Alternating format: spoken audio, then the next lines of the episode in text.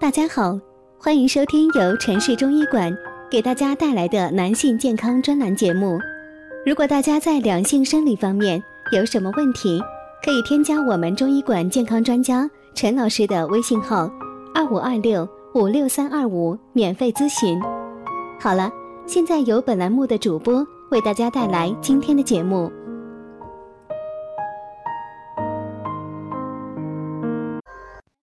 听众朋友们，大家好，欢迎大家收听今天的节目。平常我们很多人因为勃起困难而烦得不行，但也有人因为异常持续勃起而心烦。阴茎异常勃起就是阴茎不自主的勃起，并伴随一系列其他的症状。有一位朋友三月份的时候过来找我，三十岁。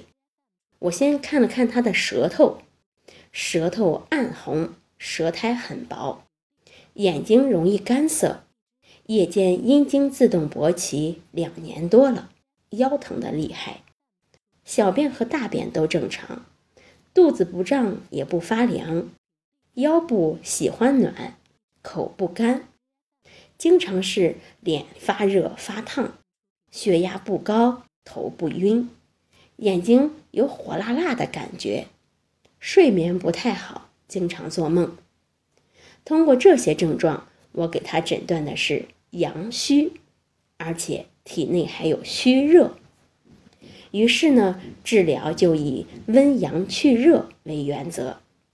我给他开了一副药之后，一个月之后，他给我带来反馈，还是看舌头。舌头恢复了正常的红色，舌苔也变得薄和发白，嗓子干疼的症状消失，眼睛火辣辣的感觉也比原先缓解了很多，阴囊潮湿基本上没有了，现在憋尿起来后没有原先硬邦邦的感觉，改善了很多，腰部酸疼最近也不明显，吃了后。便不稀，头不晕，这说明我的治疗方法是十分奏效的。他对此也是很高兴、很满意。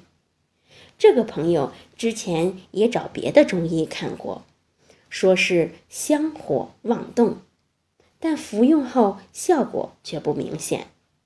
我采取的治病求本、滋水涵木的治法，一个月后。患者已经接近正常。